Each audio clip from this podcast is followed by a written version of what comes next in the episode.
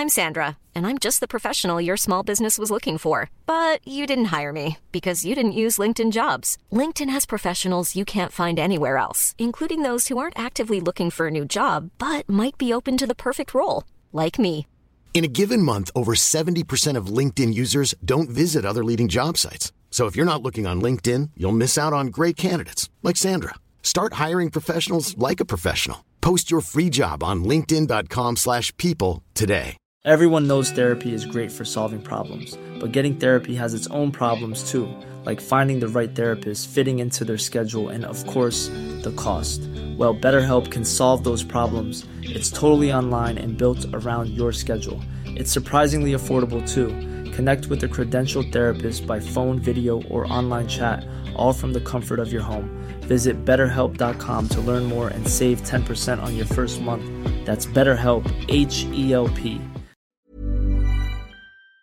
Quel podcast avec euh, Kim? Wow, je suis euh, sur mes émotions. Je pense que de tous les podcasts qu'on a fait, et, et je dis ça avec respect pour tous nos invités, euh, wow, c'était d'une pertinence incroyable, et d'actualité. Ah oui, c'était Euh, vraiment intéressant. C'est touchant. Ah, bref, Elle on a- rit. Ouais. Je Ouais, pleure quasiment. Ouais, toi, tu tout. Faut que tu trouves le moment où ce que je deviens les yeux pleins Ouais. d'eau. écoutant Puis, euh, ben, on parle beaucoup de son film là, qui vient de sortir. Ouais, euh, Rue. Rue, basé sur son livre. Puis, euh, on, on Basé l'a sur vu- sa vie. Sur sa vie, c'est Ouais. vrai. Fait que, euh, bonne écoute. Oui.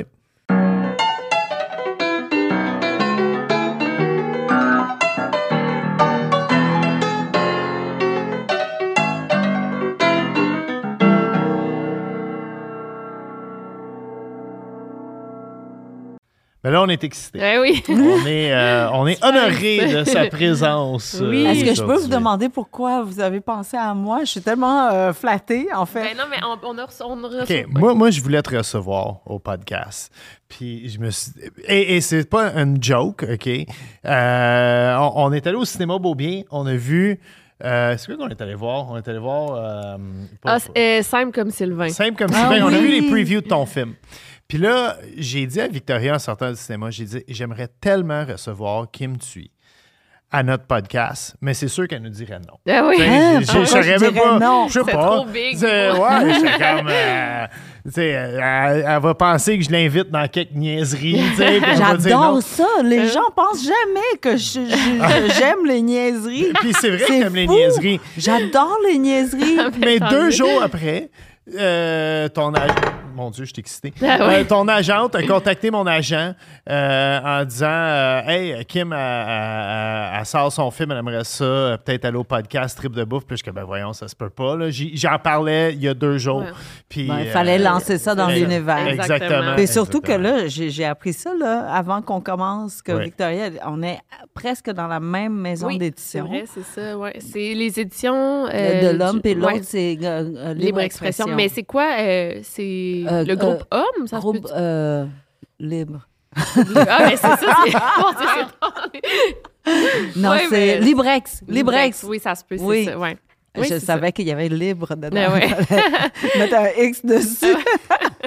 Mais c'est sûr qu'on s'est croisés dans les salons du livre. euh, J'en Ouais. fais beaucoup, puis toi aussi. Là, euh, euh, puis c'est ça qu'on dit, c'est très demandant, là, des tournées de livres. Là, Incroyable. pas pour toi, là, moi, ça me vide de, de mon énergie à la fin d'une journée. là. Mm, mm. Là, on a appris que on a appris à Kim que ça en allait à Paris. Ah ouais? Ben non, mais- Ben oui, non, non. mais je, je suis pas sûre. Je, je, je serais tellement flattée, mais je Ouais, pense ouais. qu'il y a juste toi qui es invité. non, non, non, mais c'est comme la- à Paris, c'est la délégation en ce moment. non? Québécoise. Les hein? invités, euh, les invités d'honneur, ou c'est le Québec, en fait, l'invité d'honneur. Ah, Fait je cette année? vont inviter d'autres euh, aux auteurs québécois. Mais c'est pas sûr que j'y vais encore. Ils m'ont Ah, invité, comment ça? mais. Non, non, il faut que tu y ailles. Oui, mais j'ai dit, déjà euh, allé. ils vont donner mon nom, en fait. Fait que Ok. euh, ça se peut que T'es ça- déjà allé au Salon Oui. du Livre de Paris? Oui, oui, oui, euh, à- au Salon du Livre. C'était la foire du livre, mais je pense Mhm. que c'est peut-être la même chose. Je sais pas comment ça s'appelle exactement. L'an passé. euh, The Book Saloon. Le Book Saloon, oui. Mais c'est pas mal plus grand que le, le oui, oui, oui, c'est gros. euh, Puis il y a des auteurs comme très célèbres, là, donc c'est le Ça fun, fait peur euh, un peu. Oui, oui. Jean-Frédéric Becbédère, qui Ah, est mais juste oui, devant toi. C'est existant. Oui, c'est Oui, exactement c'est lui. lui. je pensais. Mais en fait, lui, c'était pas C'est pointé. pas pointé, c'est une bonne Il histoire. signait ça. après moi. Comme sur le stage, puis il s'est pas présenté à sa séance de dating. OK, toi, t'étais juste avant Ouais, Frédéric ouais, ouais. Non, mais non, moi, j'étais derrière lui, juste à la place pour prendre des cartes d'accréditation. C'est tout. non, non, mais je dis pas que j'étais avant. J'étais pas son. C'est quoi qu'on est son opener, là? J'étais pas. j'ou- J'ouvrais pas pour Big Vedé, là, mais c'était comme le stage, puis chacun notre tour, on passait. Non, mais c'est lui qui a demandé que tu sois Ouais, là pour qu'il te croise. Ouais, c'est ça. Ouais, tu savais pas, Victoria? hein? J'aimerais T'es parti bien trop ça. vite, t'es parti trop vite. Moi, je pourrais pas croiser Frédéric Becbédé. Je serais trop groupie. Je, je serais pas capable de garder mon cool. Je serais. Ouais. euh, c'est une époque où ce que j'étais plus fêtard. Je lisais ses romans en faisant la fête en plus. Fait que Ah je- oui. Je, je revivrais ces moments-là. Ouais, Tu croirais? euh, tu le crois avec euh, le truc l'amour dure trois ans Ah! ou quelque chose comme ça? Ah! J'y croyais, mais non. Ben, Ah. depuis maintenant, là. Mais c'était ma théorie, moi aussi, pendant Oui. quelques temps. Et toi, tu. tu Ah non, j'étais dans une relation de mon 20 ans plus. Et pas seulement ça, on continue à être, euh, la- comment dire, le projet de famille continue. Euh, le projet de couple a terminé, mais on continue à être dans la même maison, en Hein? fait. OK.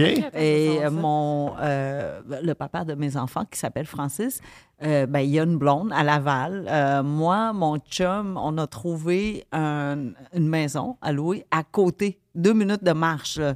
C'est-à-dire, le matin, je me réveille à 7h, 7h et 2, je suis rendue à la maison parce qu'on a notre fils autiste qui est Valmont, euh, qui s'appelle Valmont, et euh, tous les deux, on se relaie. Euh, Wow. Non, j'arrive à 7h02, Francis part travailler, je, je reprends le soir. Puis, en tout cas, on se, on se relaie pas semaine euh, à la semaine ou aux deux, trois jours, mais vraiment aux heures, Mm-hmm. Ah, presque. ouais. Oui, parce qu'il a besoin d'une présence de 24 heures euh, Mm. sur 24. Mais c'est beau, ça, en Ben, même vraiment. temps. Ouais. Puis Francis et mon amoureux, Yves, euh, ils se prennent des, des, des scotch sans moi ensemble. ils n'ont pas besoin de moi, là, dans le sens où, ouais, je pense qu'ils ont plus de fun sans moi. Et, euh, ouais, Francis, je crois, à cette étape-ci, préfère Yves à moi. Ah! on est rendu là. Mais c'est comme nous, en fait. euh, Oui, toi, toi, tu passes à la brosse avec mon ex-femme, Ouais, la mère de une mon fils. ex-femme, C'est est la mère de son fils. Puis toi, tu t'entends super bien avec le nouveau chum Ouais. de Cynthia, ton ex-femme. Ah! Fait qu'on les quatre, on s'entend bien. Là, on Ouais. a OK. soupé ensemble. Ceci étant dit, Cynthia, Ah! J'ai rien contre toi, mais je suis pas sûr que je vivrais la porte voisine Non, de non. chez vous. À deux minutes, c'est correct. Deux ben minutes, minutes, ça. Ouais. tu, tu vois pas. Ouais, T'es proche, mais tu vois pas. Quel, quel âge euh, ton Euh, il va avoir 14 ans. En fait, c'est- assez difficile, je crois, d'arriver à une amitié avec nos ex. Euh, il faut presque laisser vraiment tout le monde, on laisse nos égaux à la porte. Ça, c'est qu'on est là pour les enfants, on est là pour la suite Ouais. Euh, et non pas pour le passé. Parce que sinon, euh, c'est impossible, je crois, dans un, Ouais. dans un couple de, ben, de longue durée. Il y a nécessairement des Ben, petites choses. hein. Il y a une période de grâce qui se fait, je pense, à la fin d'une relation, qu'une fois qu'on a passé cette période-là, on peut, euh, on, on peut revenir, euh, je veux dire, moi, quand j'ai Garder le vécu- beau. Ouais, exactement. Ouais. C'est surtout euh, quand il y a un enfant en jeu, il faut, faut mettre ses différences de côté, mettre l'enfant en premier plan. Exactement. C'est- c'est ce Puis aimer l'autre pour que l'enfant ait un parent heureux ou un- Ouais. voilà. Puis, Oui, je suis d'accord. Donc euh, il faut, il faut beaucoup de contrôle de soi. Mais ça va de l'exemple de nos parents aussi. Moi, mes parents, ils ont jamais vraiment été ensemble. Ils ont, ils ont été ensemble un an là, à ma naissance, puis se sont séparés, mais ils sont toujours restés meilleurs amis. Puis moi, c'est l'exemple que j'ai eu. Des Ah. beaux-parents aussi qui étaient présents, mais pas trop, puis qui me me donnaient mon espace, puis que je m'entendais bien avec. Fait que c'est ça que j'essaie de faire aussi. euh. Ah, c'est Ouais, génial. ça, bien. Ouais, mais merci. Oh, c'est très cute. Si seulement on pouvait vous voir. Oui, on peut Ah vous oui, voir. J'ai oublié qu'il y avait des caméras, mais elles sont cute. Ah, c'est cute. ben là, on veut parler de ton film. Ah oui, c'est vrai. On, on est- part dans. C'était notre sortie de couple hier. Ouais, on ouais, est allé ouais. voir euh, Rue, qui est. On le dit bien. Ben oui. Ouais, oui. bien. Oui, oui, oui, tout à fait, Et, tout à euh, fait. Et, et c'est- le film de, de ton arrivée au Québec, finalement? Puis ça s'est passé comme dans le film ou? Peut-être 10% seulement, parce que si on commençait Ah. à compter le nombre d'actes de gentillesse, on n'aura pas fini. Là. Il faudrait un budget de 100 millions de dollars pour pouvoir le faire. Parce que pendant toute cette première année-là, on a été dorlotés, choyés, accompagnés à toutes les étapes. Là. Vous imaginez, là, on arrive d'un camp de réfugiés avec toutes sortes de bobos euh, qu'on a attrapés dans le camp hein, parce que on a- les conditions étaient, était, je sais même pas, il n'y avait pas de conditions, en fait. Donc, euh, pas d'hygiène, rien. Il n'y avait pas de feu pour bien bouillir l'eau ou bien cuire euh, ce qu'on mangeait. Donc, on attrapait toutes sortes de bibites et on dormait à l'extérieur, aux abords d'une forêt. Donc, nécessairement, toutes ces, ces, ces- ces morsures ben, devenaient des infections parce qu'on n'avait pas accès à l'eau. Donc, quand on est arrivé ici, évidemment, on avait besoin de soins médicaux, de, de un, et après ça, d'a- d'apprentissage. Oui. Et L'apprentissage, c'est pas seulement la langue, c'est aussi des habitudes de vie. hein. Je dis souvent, euh, euh, la, la tropicale que j'étais, euh, seulement en babouche et en sandales, là, elle comprenait pas c'était quoi des pantoufles en Fentex. tu sais, genre, c'est pas des souliers, c'est pas des chaussettes, c'est quoi exactement? on le voit dans le film, on les voit, les Mais pantoufles oui, c'est pour ça. reprises, ouais. Mais vous, vous voyez ce que je veux Ouais. dire? Quand t'as- jamais vu ce- cette bidule-là, on se dit, mais c'est quoi exactement? À quel moment on les porte? Mm. Et c'est seulement, ouais, quand on enlève nos, nos bottes et tout ça, on réalise que le plancher est, est froid puis qu'on a besoin de pantoufles. Mais au départ, c'était complètement étranger euh, aux habitudes de vie. Puis ça, je donne un exemple, mais il y en a eu combien? Ouais. Vous imaginez, juste, euh, je me souviens, IGA, la première fois qu'on a vu le, le mot IGA, euh, on l'a prononcé à la vietnamienne. C'est comment? IGA. Ga veut dire poulet, OK? Et on était tellement, on a tellement ri, la famille, euh, parce qu'on se dit, oh, on avait bien deviné, parce qu'à l'intérieur, ils vendent la bouffe. Il y a du poulet. Tu sais, comme genre, ben, puis on l'a appelé IGA pendant longtemps, jusqu'à ce que quelqu'un dit IGA, puis on est comme, c'est quoi IGA? Là, il nous montre. Il dit, ben non, c'est IGA, tu sais, comme en vietnamien. Vous voyez, plein de, de confusion parfois, mais d'incompréhension. Et donc, l'apprentissage, là, c'est à toutes les secondes Mm. que- quand, quand on est arrivé. Donc, le film a représenté, euh, j'ai dit 10% j'étais généreuse, là, peut-être 1 euh, de, de, de toutes les sauces à spaghetti qu'on a reçues. Oui, on a tellement ri, là. Ah oui. Euh, Puis du pâté chinois. Ben oui, ça.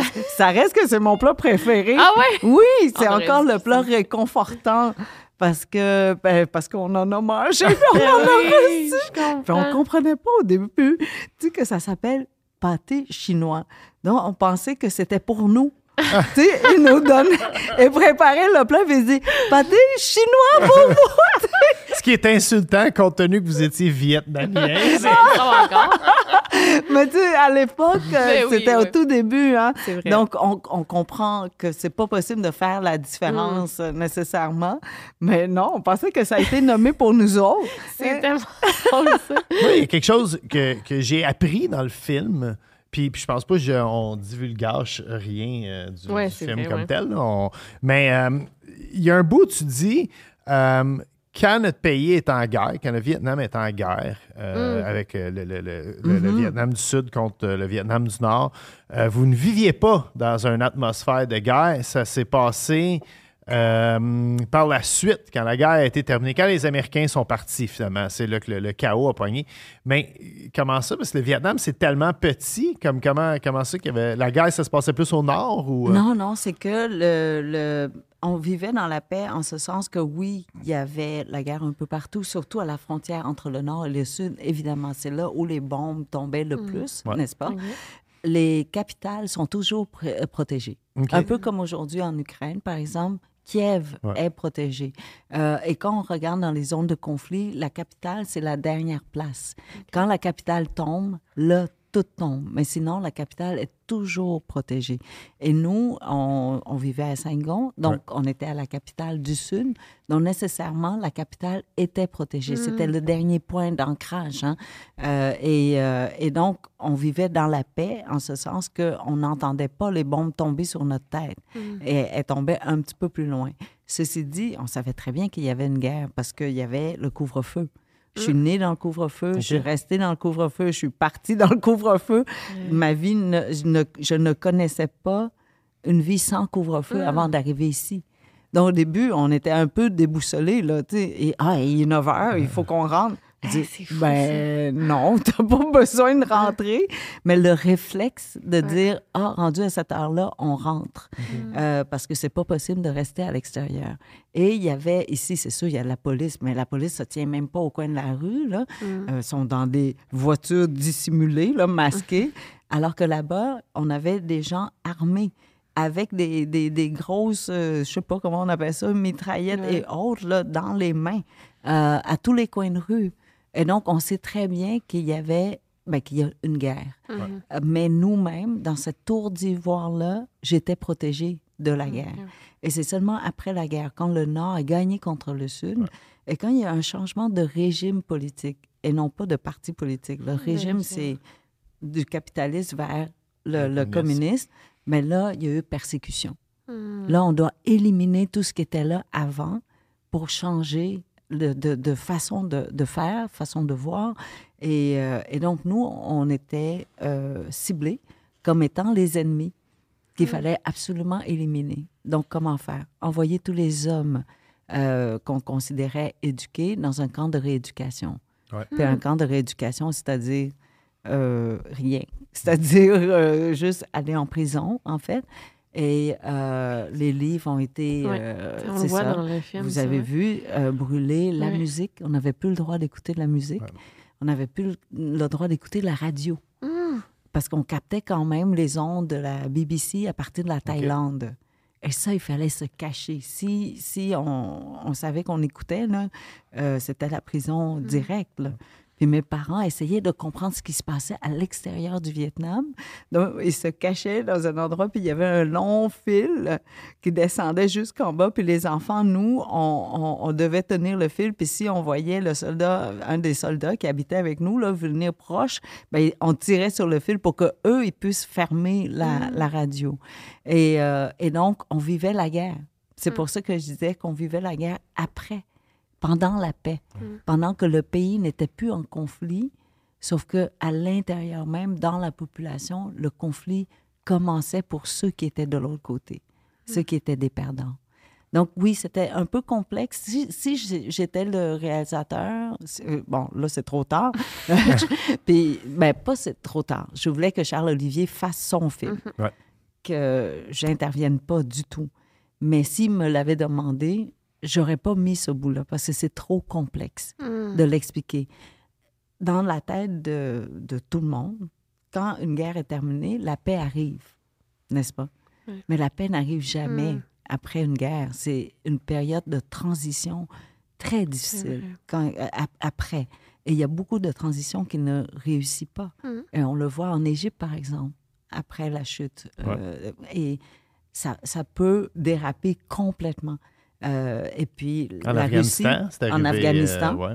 Tant que T'sais- les, les grosses puissances étaient là, ça gardait un certain contrôle, mais dès que les puissances, euh, que la Russie ou que les États-Unis sont chacun partis à tour de rôle, le pays est devenu un, un chaos total. Oui, puis c'est encore le chaos Ouais. aujourd'hui. Ouais. Puis la Russie, Mm. tu sais, la fin de la Deuxième Guerre, la fin de l'Union soviétique, la fin de... Tu sais, à chaque fin comme ça, Ouais. il y a un revirement et c'est beau, c'est extrêmement difficile, en fait, d'instaurer un nouveau, un nouvel équilibre. Voilà. Mais c'était touchant, on le voit là, à un moment donné. C'est comme des soldats, je pense, qui, qui écoutent toute la musique classique là, sur la table tournante. Puis il y a quelqu'un qui arrive et qui, en tout cas, qui casse. Mais là, je veux pas non plus divulgacher, euh, mais c'est- c'était vraiment touchant. euh, Mais c'est vrai. ça aussi, c'est je- et ça je me souviens, on, on devait à l'époque c'était pas euh, à la maison, c'était pas des disques, c'était des, des bobines de ruban. Je sais pas si vous êtes trop jeune peut-être là, de, Peut-être toi. mais peut-être toi. Ben était 40, c'est Non, mais je pense qu'ici on, on- vous étiez un peu plus Mm. avancé On avait que les nous. cassettes, les vinyles, les C'est cassettes. ça. Mais les cassettes, mais si on prenait les bobines à l'intérieur des cassettes, ça devenait des grosses bobines comme ça. Puis on devait installer la bobine pour écouter de la musique. Et, euh, et dans le film, au début, on a trouvé une de ces machines-là. Mm. Si jamais vous retournez Ouais. voir, là, il y, a- il y a cette machine-là parce que j'en ai tellement parlé que l'équipe était vraiment OK, on va la Euh, trouver. la machine. Et, euh, et donc, on devait défaire tous ces rubans-là, les brûler. OK. Euh, Mm. Sinon, ben, on était accusé ouais. de possession d'objets anticulturels, antipatriotiques, anti-révolutionnaires, par exemple. Et, euh, je me souviens, on- on- mes parents ont osé, en fait, mettre une des bobines pour les faire, ben, pour, pour faire écouter aux soldats la musique. Puis ce que, ce, qu'on, ce que je voulais montrer dans le livre, en fait, c'est que le cœur humain ne peut pas résister à la beauté.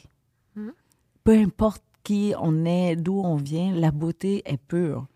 Et on, on- si on enlève tout le bruit autour, ben on devient juste humain et là, on tombe pour la musique, on tombe pour la beauté. Et c'est pour ça que cette scène-là existe, je crois, pour Charles-Olivier. Et euh, le, le, le soldat qui vient briser la machine, pour moi, c'est ça. Quand on retombe dans, la, dans les chicanes euh, d'hommerie, je dirais, euh, ben, on, on brise la beauté, on casse la beauté. Et c'est seulement en cassant la beauté qu'on peut aller chercher le côté sombre de nous-mêmes. Hmm. Parce que pendant qu'on est happé là, par la beauté, tout le monde, on devenait amis. Mais le moment où on enlève la beauté, là, on peut commencer à, se- on peut recommencer à se détester, à se taper dessus. Mais dès que la beauté est là, terminé. C'est plus vrai. Ah, c'est. Ben, comme, euh, on dirait Ricardo. Bon, c'est pas la même chose, mais Ricardo, on l'a reçu, puis il disait autour d'un repas, c'est comme si on laissait tous nos différents côtés, puis on partage un repas, puis c'est un beau moment, on apprécie. Puis là, après, ça finit, là, on peut repartir dans des discussions un peu plus. C'est à peu près ça. C'est, ben, Absolument, ça oui, la beauté ouais. nous sauve. Ouais. C'est- C'est Dostoevsky qui a dit ça. là. Ben, les, les- les chicanes au party de Noël, les fameux chicanes. On oui. parle pas de religion, on parle pas de politique, on parle les trois sujets. Je pense que c'est les Canadiens et les Nordiques à l'époque qu'il fallait pas. C'est euh, encore un problème. Ah on, on se chicanait, en tout cas dans ma famille. Dans ma famille, en plus, c'était des Anglais et des francophones euh, au moment du référendum. C'est c'est mes souvenirs d'enfance. Et euh, on chicanait jamais pendant le repas. C'était après le repas, quand le repas t'a fini. Ouais. Ouais. C'est là que la pagaille a, a pogné Après qu'il y a eu quelques verres de vin. Oui, exactement. Oui, oui, oui, oui. c'est sûr. Là, le contrôle est moins. euh, Bon, l'inhibition, en tout cas, euh, est peut-être moins là. Mais, bon, en tout cas, pour les Vietnamiens, il y a moins de vin. Donc, euh, ouais. Euh, mais non, nous, nous, on a toujours parlé de politique parce qu'on n'a pas le choix. Ouais. On vivait Ouais. dans un pays en, en conflit. Donc, on, pis ça, on, on le voit, on le voit un peu dans le film, mais euh, pas en, en profondeur, parce qu'on pourrait faire littéralement euh, un- Ouais. trois films sur ta vie. Là, C'est, Mais euh, c'est même juste sur le début, là. la- Ouais, les dix jours. Ah mais donc, votre famille s'est sauvée quand le, le Nord a envahi le Sud, finalement, là, quand les communistes ont envahi. Puis, mais ça, ça a dû être stressant. là. Je veux dire, comment qu'on fait ça? On part avec rien en Ah. plein milieu. euh, C'est dans- c'est- ce sont, dans- comment je dirais ça, des situations extrêmes. Mm. Quand on est dans une situation extrême, on tombe dans l'instinct de survie. Et là, on- on n'a pas à se poser mille questions. Tu sais, quand, quand une maison brûle, Ouais. c'est très vite pour les adultes, en tout cas, par exemple, une mère ou un père, de, de- de prendre la décision de jeter un enfant par la fenêtre pour le Ouais. sauver. Euh, à- à- En temps normal, c'est impossible. On aurait calculé la hauteur, on va sur Google pour voir c'est quoi les chances, qu'est-ce qu'on casse, et est-ce que l'enfant devrait euh, être jeté par le pied en premier, le côté? tu sais, on, on va tout étudier ça. Mais dans, un, dans une situation extrême, on réfléchit pas. On sauve. On sauve ce qui est sauvable. Oh, je sais pas, ça se dit pas, là, mais en tout cas, Ouais. on, on, on, on fait ce qu'on peut avec ce qu'on a là sur le moment. Et on on n'a pas 10 000 heures pour penser, on a 10 secondes. On y va ou on n'y va pas. Cette fenêtre-là s'ouvre seulement pendant 10 secondes. Donc, on saute on- et on espère pour le mieux.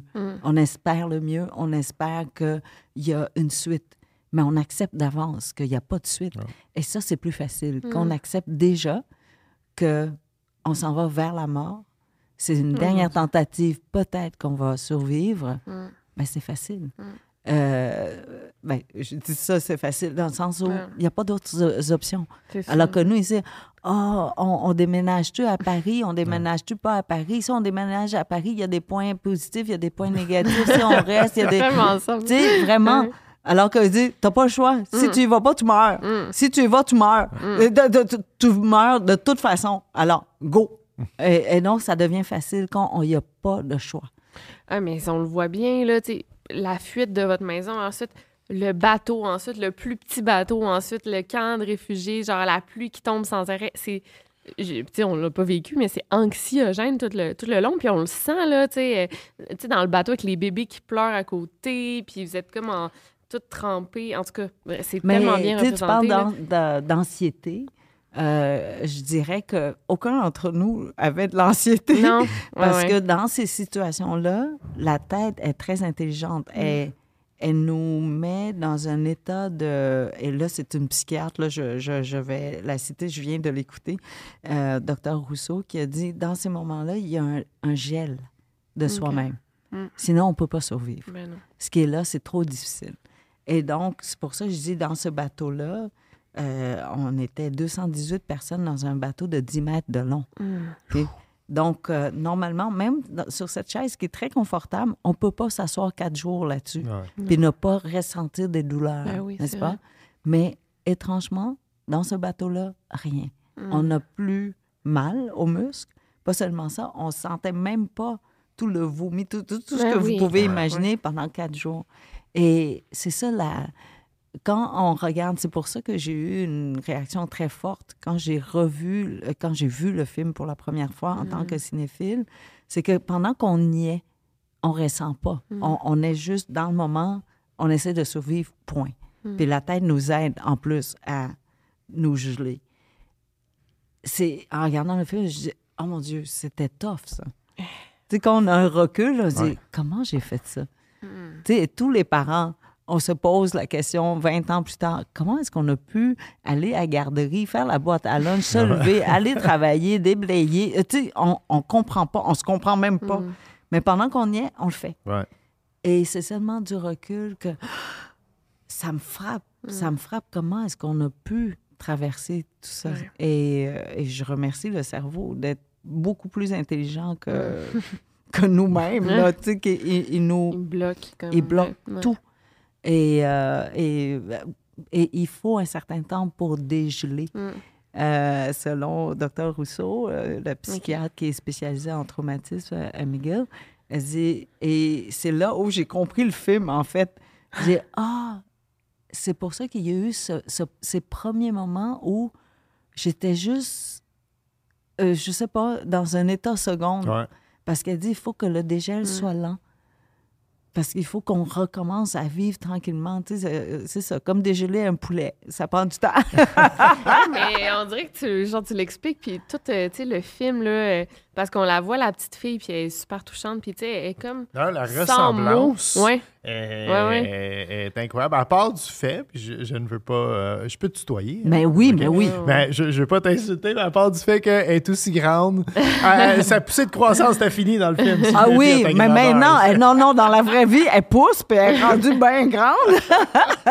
Et là, là, non, non, elle est tellement euh, mignonne. euh, Parce Ah que oui. des beaux yeux.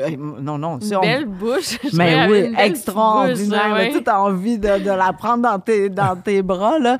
Mais là, là, non, non, elle a des, des- un regard, des Mm. yeux, des, des yeux extraordinaires. Non, si c'était moi, on aurait fait comme ouvre tes yeux encore, là, ouvre tes yeux.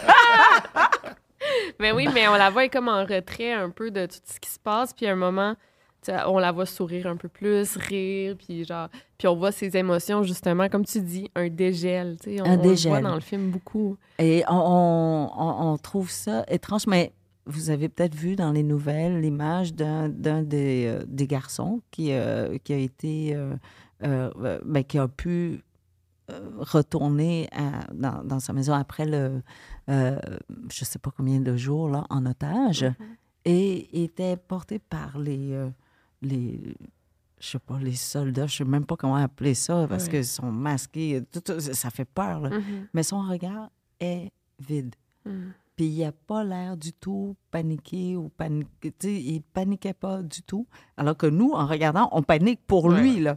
Mais c'est ça. C'est, la, la docteure, elle, elle a expliqué que c'est, il y a ce gel-là. Tu as Mm. besoin de ce gel-là. Sinon, tu peux pas. Et la preuve, c'est que le, le, le fait qu'on, qu'on ait réussi à dormir à côté du trou qui avait été creusé là, pour euh, les 2000 personnes comme toilette, un trou ouvert, à 45 degrés, là, euh, disons que ça, ça bouillait. là. Je sais pas, quand- ça faisait un bon bouillon, disons. Ça fermentait. oui, ça fermentait pas mal, mais le nez, il arrête de sentir. C'est ça que je voulais dire, le gel. Ouais. C'est que sinon, on peut pas survivre Ben non. parce que tu peux pas aller ailleurs. Mm. C'est ton seul endroit de dormir à deux mètres de ce trou-là. Ouais. Puis c'est tout. Puis on, on parle de, de partir du moment que vous avez la famille a décidé de quitter le Vietnam et votre arrivée au Québec. C'est quoi le, le- le laps de temps environ? C'est pas très long pour nous, c'est seulement quatre mois et demi.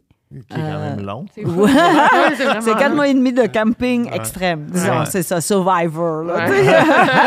c'est pour ça, à chaque fois que j'écoute cette, ém- cette émission-là, j'ai dit, je devrais participer.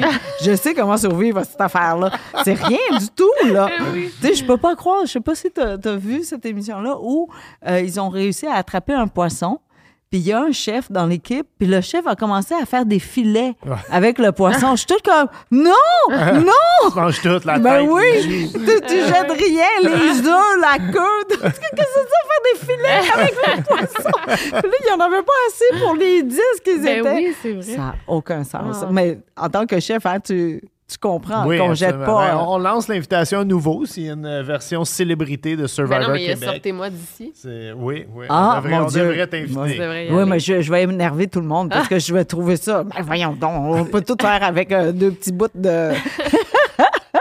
De, de, de, de bois, là, puis on va se brosser les dents avec les courses, puis on va faire du feu. euh, on- je sais pas, on va sucer les, euh, euh, les, les, les- les tiges. Là. Ben Un oui. bouillon avec des feuilles de cèdre ou. Ben oui, ben oui. Non, non, je, non il faut pas m'inviter dans ces affaires-là. Je- Tu gagnerais tout.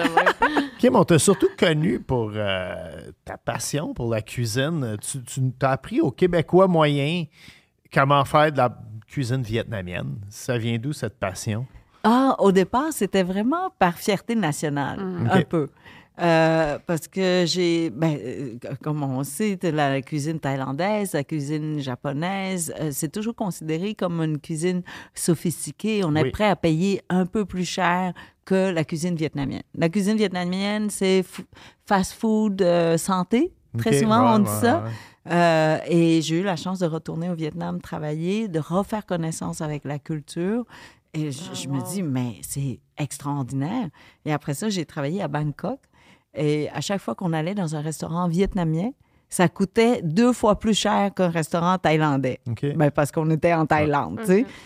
Et là, je me dis, comment ça, la cuisine vietnamienne est vue comme une cuisine vraiment plus raffinée en Thaïlande?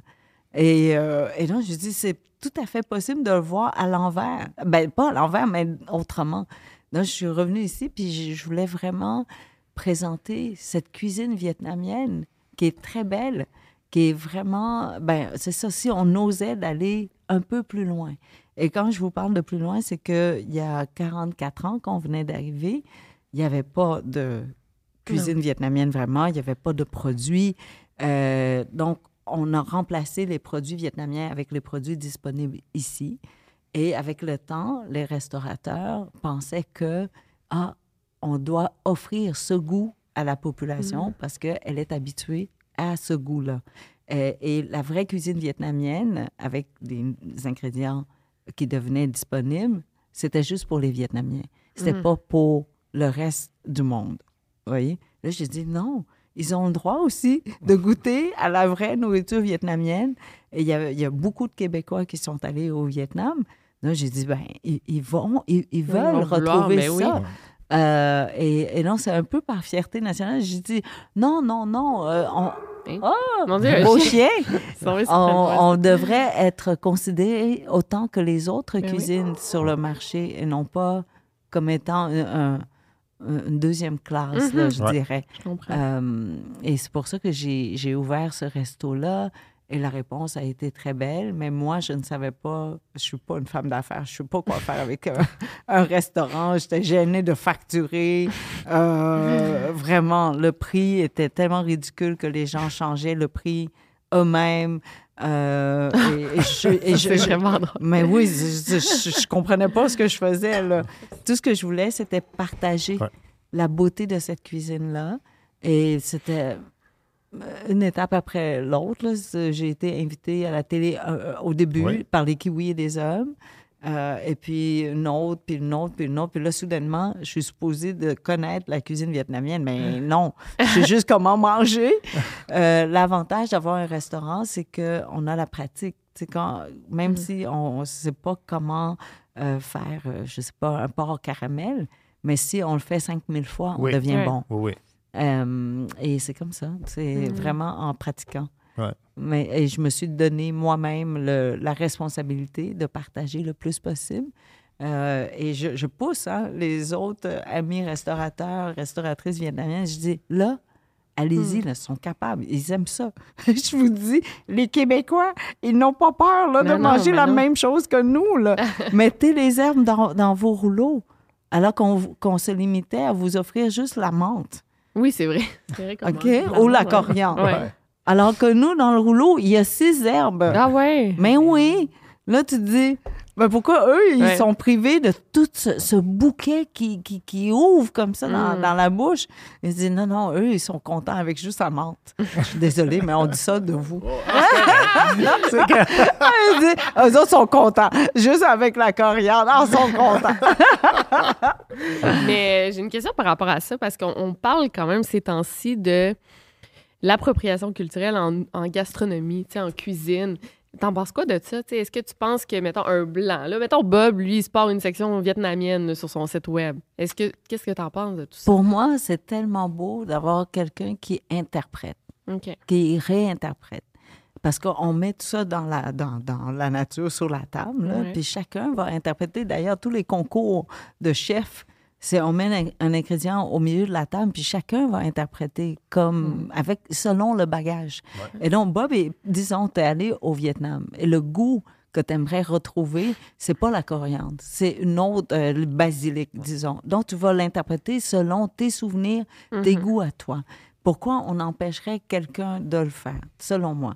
Et ça, peut-être parce que j'ai eu la chance avec le livre euh, que j'ai cité euh, un, un proverbe là, euh, euh, où, en vietnamien qui dit Ah, quand on n'a pas de cheveux, on n'a pas peur que quelqu'un nous tire les cheveux.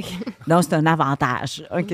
Et, mais ce que je voulais dire dans, dans, dans le texte, c'était plus, plutôt des biens matériels. Quand notre maison n'a rien de précieux, on n'a pas peur de se faire voler, n'est-ce pas?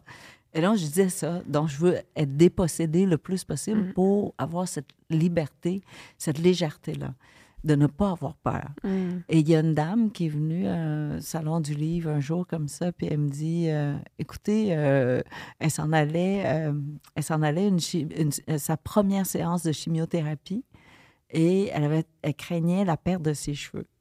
Elle a apporté avec elle rue pour Ah, lire pendant la séance. Elle est rentrée dans une salle, il y avait d'autres mondes dans la salle et personne parlait vraiment. C'est sûr que c'était pas un club Mhm. social. là. Et, et donc, elle a commencé à lire, puis elle est tombée sur cette phrase-là. Mm. Et elle dit, ce proverbe-là a changé complètement sa- sa- sa- son interprétation de la perte de ses cheveux. Et donc, elle a, elle a lu cette phrase-là au groupe, puis ils sont devenus un groupe de soutien. Ah, Ils wow. sont devenus euh, des amis. Puis elle est venue me, me voir pour me dire qu'elle est en rémission. Donc, elle est venue, je crois, deux ou trois fois. Euh, puis là, je ne l'ai pas vue depuis un moment. Je suis inquiète un peu, là, parce Ah qu'elle m'a créé un, un oui. lien. Mais, et c'est là où on se dit, l'interprétation des autres agrandit l'idée première qu'on avait Ah, eue. c'est beau, ouais. Parce que l'idée première était très limitée. Mhm. Dans ma tête, c'était juste c'est bien. Jamais je pensais qu'on pouvait le, le- le lire dans le cas d'un cancer, Ouais. Dans un Mhm. traitement de chimio. Alors, il faut donner, se- selon moi, la possibilité aux autres d'interpréter.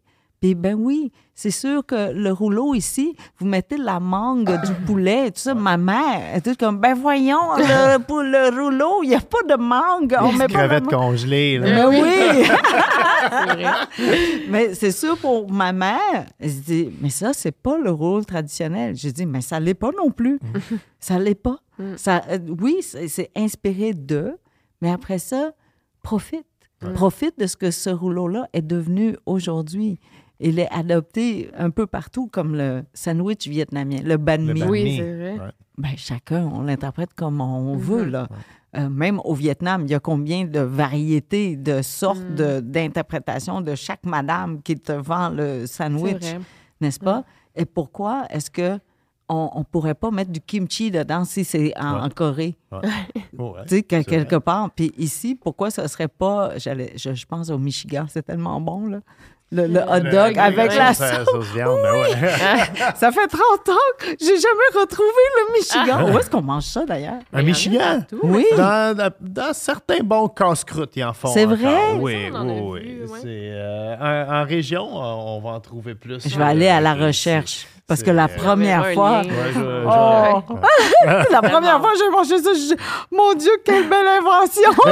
C'est, sûr qu'on n'est on est pas loin de là. Euh, sur la rue Masson, il y a le, le Nouveau-Canada, Ah ouais. qui est juste à côté, me semble, du Petit Québec, qui est très, Ah très oui? drôle. là. Oui, Ah oui. Ils sont un, euh, un à côté de l'autre ou un en face de l'autre, c'est certain. J'y vais, là. Je te le c'est dis ce certain soir. Mais euh, quelque drôle. chose, on parle du banh mi.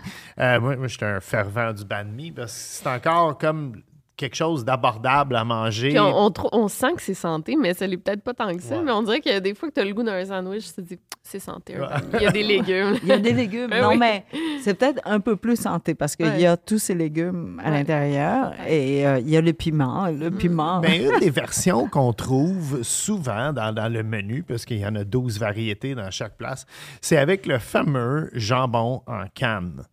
Le, le, le, le, spam, spam, ouais. là, littéralement. ah! C'est-tu quelque chose. vrai? Puis je me suis demandé, c'est- c'est-tu quelque chose qu'on cuisine au Vietnam, le jambon en canne? Ou... Ben oui, le jambon en spam. Ouais. euh, ben, euh, pas en spam, mais Ben, qui en s'appelle spam, là, Ouais, c'est spam, ça? ouais. C'est fou, hein, que le nom spam soit Oui. spam. Ah ouais. c'est ça, comme. Ah oui, je... je- sais pas s'ils sont allés chercher le jambon pour appeler tout ça spam, mais c'était très populaire pendant la guerre. OK. Euh, les Américains? Ouais. euh, étaient présents au Vietnam pendant 20 ans. hein. Oui. Donc, toute la nourriture euh, envoyée aux soldats, c'était la, la nourriture en conserve, dont les, les- les- le spa- les boîtes de spam. Et les euh, soldats soit revendaient ou ils n'en mangeaient pas toutes, ou euh, ceux qui travaillaient à l'intérieur pouvaient en sortir de temps en temps. Donc, le spam, euh, le jambon, Ouais, c'est ça, jambon. on appelle ça? C'est du jambon. Oui, le ça. jambon spam, Ouais. c'était du chic là, au. Vietnam. Ah, T'as pas ça à tous les coins de rue. Là. Il fallait connaître quelqu'un. donc, tu vois, donc dans notre mémoire à nous, c'est encore, c'est un produit importé. Donc, la baguette est de la France Ouais, la colonisation. Ben euh, oui. L'occupation française. là. parce qu'on n'utilise pas la farine de blé. On n'a pas de blé. Farine de riz, c'est vrai. Ben oui, nous, c'est plus farine de riz ou de manioc. OK. Ah, Donc, la farine de blé est vraiment importée de la France. Et donc, la baguette, on n'a même pas de four. Donc, on ne peut pas faire de baguette, n'est-ce pas? Parce qu'on cuisinait euh, sur une bouche de, de charbon ouvert, euh, ben, une bouche ouverte, là, Ouais. comme ça, avec du charbon. euh, comment on dit ça? Nu, là. Mhm. et, et donc, pour pouvoir faire des pains baguettes, on devait construire une boîte OK. On mettait les, le- le- la pâte à l'intérieur et on, on allait chercher les, euh, le, le charbon rouge, puis on mettait sur le dessus de la boîte pour avoir la chaleur des deux côtés, n'est-ce pas? Et donc, le pain, le, pain baguette, l'idée du pain baguette vient directement de la, France. Après ça, le beurre, Ouais. la mayonnaise. La mayonnaise vient de la France. Et donc, au Vietnam, on mange encore de la mayonnaise jaune, c'est-à-dire les jaunes d'œufs avec de l'huile, on bat ça. Le- le- le- la mayonnaise euh, blanche, comme on a ouais, là, on connaissait pas. Et oui, les Américains sont arrivés avec la mayonnaise blanche, mais nous, on avait déjà été euh, entraînés avec la bonne mayonnaise, la vraie mayonnaise euh, jaune avec de l'huile. Donc, on n'a jamais adopté la mayonnaise blanche. Alors que au Japon, on adopte la mayonnaise blanche. Ouais, la fameuse mayonnaise japonaise que tous les hipsters capotent dessus. Ah, ouais? Ah Oui. oui, la QP, là, Ouais. ouais. Oui, mais ça vient Ouais, de, alors parce que eux ils n'ont pas eu la, la culture française. Mm. Nous on l'a eu. Donc nous on s'en va dans le vrai la vraie mayonnaise. Après ça tu as le pâté euh, pâté de foie ouais. français, n'est-ce pas? Le jambon Mm. parce que c'était jambon beurre, Ouais. hein, Ouais, c'est une version un peu. Oui. euh, Donc, on a le jambon. Il fallait aller chercher le jambon. Mais les Vietnamiens n'étaient pas satisfaits juste avec ces cette combinaison-là. Donc, on a ajouté une viande vietnamienne avec la quen Parce qu'on aime la texture. Et le jambon, c'est trop mou. C'est trop... Tout est mou là, dans ce pain-là. là. Oh, ouais. Donc, on est allé... Donc, c'est- c'est c'est comme, euh, tu vois, je pense que c'est l'épaule ou je sais pas trop quoi, ou la fesse, là. T'as la couenne. Non, on cuit avec la couenne, on coupe avec la couenne, on, on insère la tranche avec la couenne. Et après ça, on ajoute un peu de sauce de soya. Parce qu'on trouve que la mayonnaise, c'est moyen. Donc, il fallait un peu de goût. Ensuite, euh, la coriandre, évidemment, le piment, les- le daikon et les carottes, carottes. Et, le, et le concombre. Ouais. Donc, c'est parce que ça nous prend la fraîcheur. On est habitué à la fraîcheur. Donc, c'est vraiment pas un mariage. C'est vraiment un supplément. Ou sinon, deux. que- on, on a mis deux ensemble. Deux cultures qui se Oui. rencontrent dans un, entre deux J'ai tranches de pain. manger ça en ce moment. Puis aussi, il y a un jambon vietnamien cuit à la vapeur. OK. Un jambon au porc, euh, euh, enveloppé dans, des- dans- dans des feuilles de, de Ça bananier. tombe bien parce que le porc est quand même euh, un- le- la, la protéine de choix au Vietnam à Oui, l'époque. ben c'est encore aujourd'hui, Ouais. c'est le, le- le- la viande principale, Ouais. je te dirais. Donc, mais on cuit dans une feuille de bananier, OK. OK. ok, à la vapeur, ben, à la vapeur ou dans l'eau, ça, ça dépend.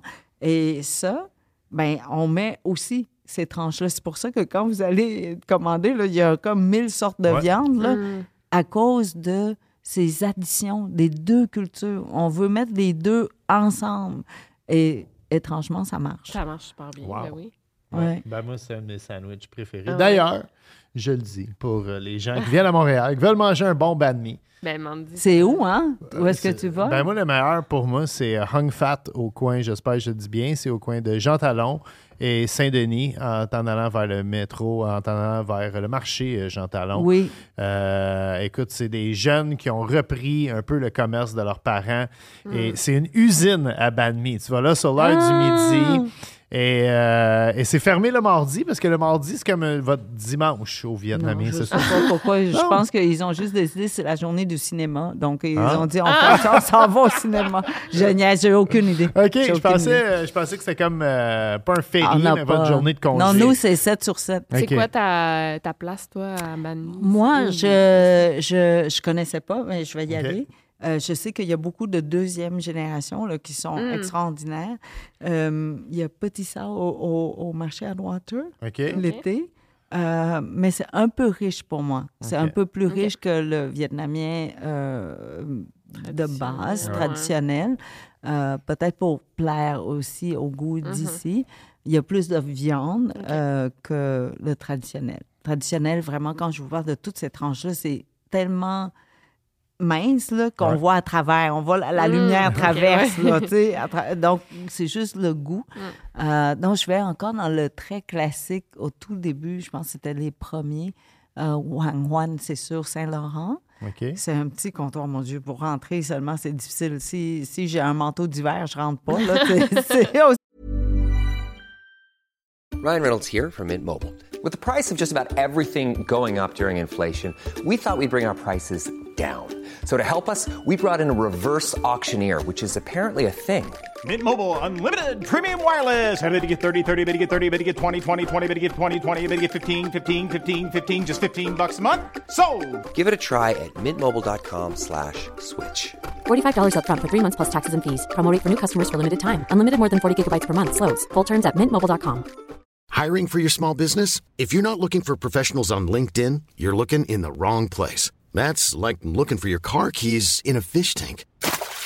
LinkedIn helps you hire professionals you can't find anywhere else, even those who aren't actively searching for a new job but might be open to the perfect role. In a given month, over 70% of LinkedIn users don't even visit other leading job sites. So start looking in the right place. With LinkedIn, you can hire professionals like a professional. Post your free job on linkedin.com/people slash people today. si simple que ça. Mais c'est le classique. Là. Toutes les tranches sont très fines, très minces. C'est ça qu'a- au début du quartier chinois?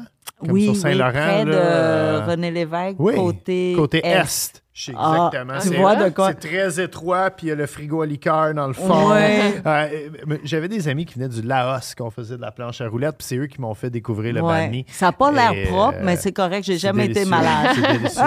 non, non, à l'époque, euh, le Red Bull, il était encore en, en petite Ben bouteille ouais, de ben vitre. oui. Puis on allait Oui. s'acheter euh, du Red Bull, puis un banh mi, puis et que je me trouvais exotique à 15 ans euh, de faire ça. Hey, moi, je- j'irais avec le. Oui. Le, Le vin, Euh, le je, viens ben, de voir ça. Est-ce que tu veux verre de vin? Ben, je peux pas boire du tout, Ok. mais je trouve correct, ça nous, beau. on a On comme a arrêté de arrêté. C'est vrai? Ouais, oui. temporairement. là, Oui, oui, pas la jusqu'à- Noël. Ce serait pas bon pour la business. Ah, c'est pour arrêter de boire. préparer. Le temps des fêtes. ouais, ouais, c'est OK. ça. On prend un petit break, petit mais break. en tout cas, si t'en voulais. Mais non, le, le Non. dessert que t'as fait. Le dessert. Et là, euh, habituellement, euh, je demande à mon invité qu'est-ce que je lui prépare et ton agente dit euh, T'as carte blanche. Kim, Oui. euh, Ouais. Kim m'a dit carte blanche. Puis là, je me suis dit Je vais me laisser inspirer par le film. J'allais voir rue, puis là, je Puis ça tombe bien, il y a une bonne portion qui tourne autour de la table québécoise. Oui. Et là, mon, mon premier flash, j'ai dit, j'ai fait un pudding chômeur. Puis après, je me suis dit, ben non, c'est sûr qu'elle a mangé 10 000 versions du pudding chômeur depuis qu'elle est arrivée au Québec. Tout le monde a voulu y faire Ben goûter là, le pudding oui. chômeur. Oh, t'as peur de la compétition? Ben oui. Exactement. Et là, je suis allé euh, avec un, un gâteau euh, qui est particulièrement, euh, qui a une histoire pour moi.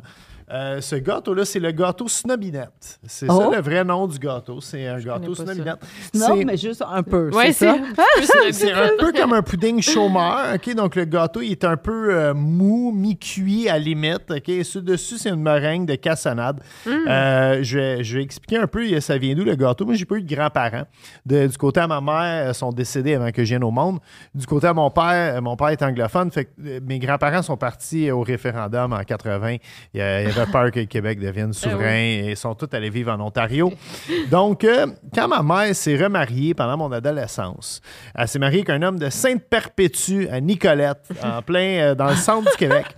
Et euh, la mère à Claude, le deuxième mari à ma mère, cuisinait énormément quand on allait là.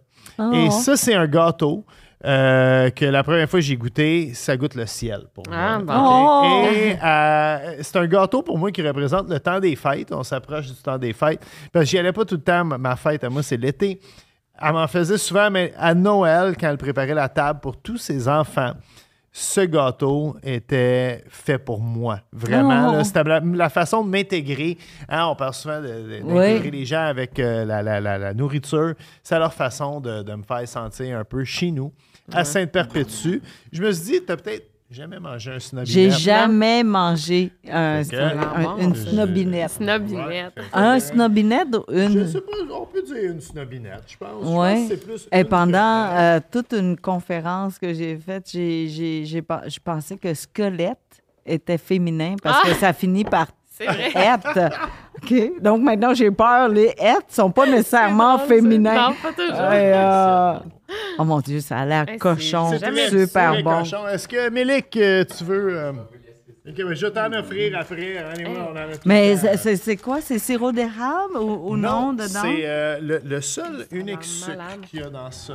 C'est la de cassonade. Et il y en a beaucoup de cassonade. Dans le gâteau, dans le, le- le gâteau, la, la partie inférieure, là, gâteau Hmm. spongieux, il n'y en a pas beaucoup. Il y a une demi-tasse de cassonade. euh, je pense que c'est une demi-tasse de beurre, de la farine, de la vanille, des C'est œufs. le meilleur dessert que t'as fait, je pense. Ah Merci. ouais, on accepte d'avance. Quand on mange un dessert, on, je- je- sérieux, il ne faut pas commencer à compter. Non. Ah non, non, Non. non, ça c'est sûr. Parce que la, la meringue sur le dessus, c'est euh, uniquement deux blancs d'œufs euh, montés en meringue avec deux tasses de cassonade. OK? Comment tu fais pour que ça reste meringue euh, avec tout le. le- tu t'intègres le sucre? assez- tranquillement pas vite. Puis Ah, même ouais? moi, en le faisant aujourd'hui, ça faisait des années que je ne l'avais pas fait. Je l'ai fait pendant la pandémie, ce gâteau-là, la dernière fois. Et j'étais comme. C'est vraiment deux tasses de cassonade dans deux blancs d'œufs? Ça va tenir le coup. Et ça tient à merveille. Ben, c'est. euh, ouais, ouais. Écoute, je suis très contente de ne pas avoir pris de dessert à Ben mon oui. lunch. C'est ça, ben oui. C'est comme, comme un parfait. Pudding saumeur, Oui. sucre à crème, un peu. C'est, c'est, euh, comme dirait ma mère, c'est riche. Ah. C'est riche, Robert. c'est riche comme gâteau. Mais hyper satisfaisant. Puis Ouais. avec un thé, là. Ah oui, c'est ça. Avec Quelle le thé. combinaison. Ouais. Tu sais, un thé à la menthe, Ouais. j'ai l'impression d'être euh, dans, dans notre Québec euh, 1970. Mm-hmm. Hein, Je, je sais Ben, pas ça- pourquoi. Ça, ça me fait plaisir. Mais vraiment, même le- la texture est vraiment de cette. Même si j'étais pas là, en 70, j'ai l'impression que j'ai connu cette époque-là. Ça goûte le beurre aussi. là, euh, Ah, c'est fou. Eh, hein. mais moi, c'est parce qu'on est passé tout, tout droit, plein d'affaires de- du film que je voulais parler. Ben non, mais peux-tu- on peut revenir, oui. Parce qu'on disait, justement, en finissant, on a beaucoup parlé du film, puis on se disait, c'est tellement euh, positif à, à- à l'intégration des cultures. Je, je sais pas, comment on a dit ça hier? C'était comme intelligent de la façon qu'on Ah! on a dit, tu sais, avec toutes les lois en ce moment, Oui. disaient OK. caquistes, Ça, tu c'est vrai, OK? Euh, On, on parle beaucoup des, des lois, euh, des quotas des migrants. Les seuils. Oui. Et, et c'est. Moi, je, je, je m'attendais pas euh, à ce qu'on soit si accueillant que ça en 1975 dans le film. Je trouvais ça. C'est Je trouve beau, qu'on là. est beau Oui. au Québec. Je suis. tu sais, puis là, oh mon Dieu, vous me posez tellement la bonne question parce que là, la Kim avec du sucre, là, elle s'énerve. OK? Et l'affaire, c'est que malheureusement, ce qu'on voit mis de l'avant, c'est toujours, c'est juste des problèmes. Quand est-ce que tu, tu vas écrire sur une femme qui vient euh, donner une sauce à spaghetti à sa Non, voisine? c'est vrai, oui, c'est vrai. Hein? Jamais. Non, c'est vrai. Jamais. Alors que ces actes-là arrivent et existent au quotidien. Mm. Il y a des, ja- des actes de gentillesse au quotidien. C'est vrai. Mais on le dit pas. On, on- on va juste faire... euh, ben, on, on va publier, Mhm. on va parler seulement quand ça ne va pas. Alors que le 90% qui va bien, on Mm. n'en parle jamais. Ça, c'est de un.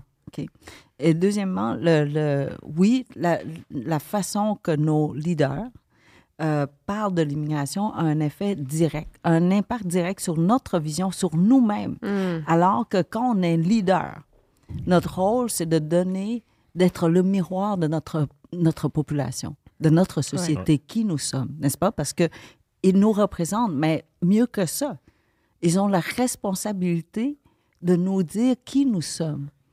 Hein, de, de dire non, on, on est très fort artistique, euh, ben, au, au niveau des arts, on va investir là-dedans parce que c'est là où on est bon et c'est là où on rayonne dans le monde.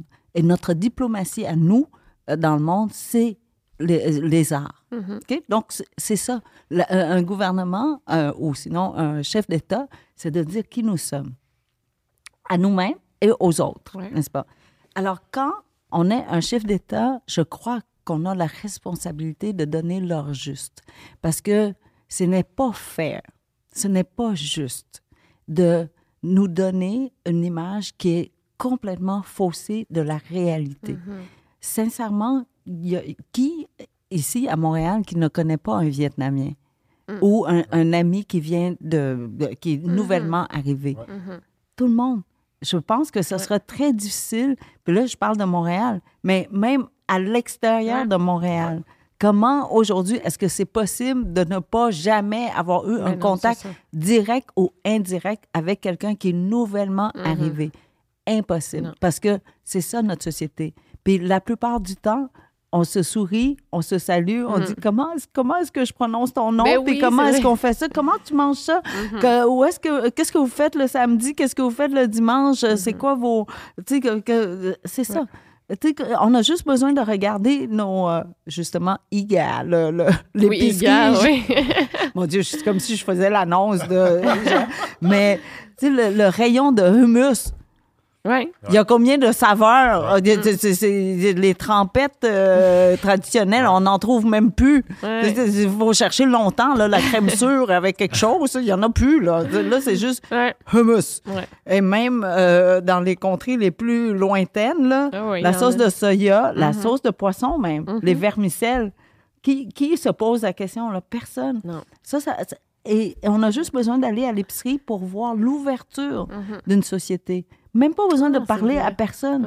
Juste aller là. Quand est-ce... quand- Tu sais, parce qu'on en veut, on en demande. Sinon, euh, les épiceries ne mettraient pas ces produits-là. Puis ces produits-là, on les connaît pourquoi? Parce qu'on a eu contact. Ouais. On a été exposés. C'est vrai. Et, et, et c'est pour ça que je trouve que la politique ne donne pas le bon portrait, Mm. le vrai portrait. Le vrai portrait, c'est dans l'épicerie. Juste aller là. Ouais. Et Et donc, on parle de... C'est évident que François Legault, il, va pas à l'épicerie parce qu'il n'a a aucune idée de le prix de rien. Ouais. Non, mais, tu sais, et, et je me dis, non, mais pourquoi, pourquoi on fait ça? D'un côté, et, et je, je retourne en arrière, puis vous allez voir, tout de suite, il y a un documentaire sur nous- euh, notre groupe à nous, là, quand on est arrivé à Granby.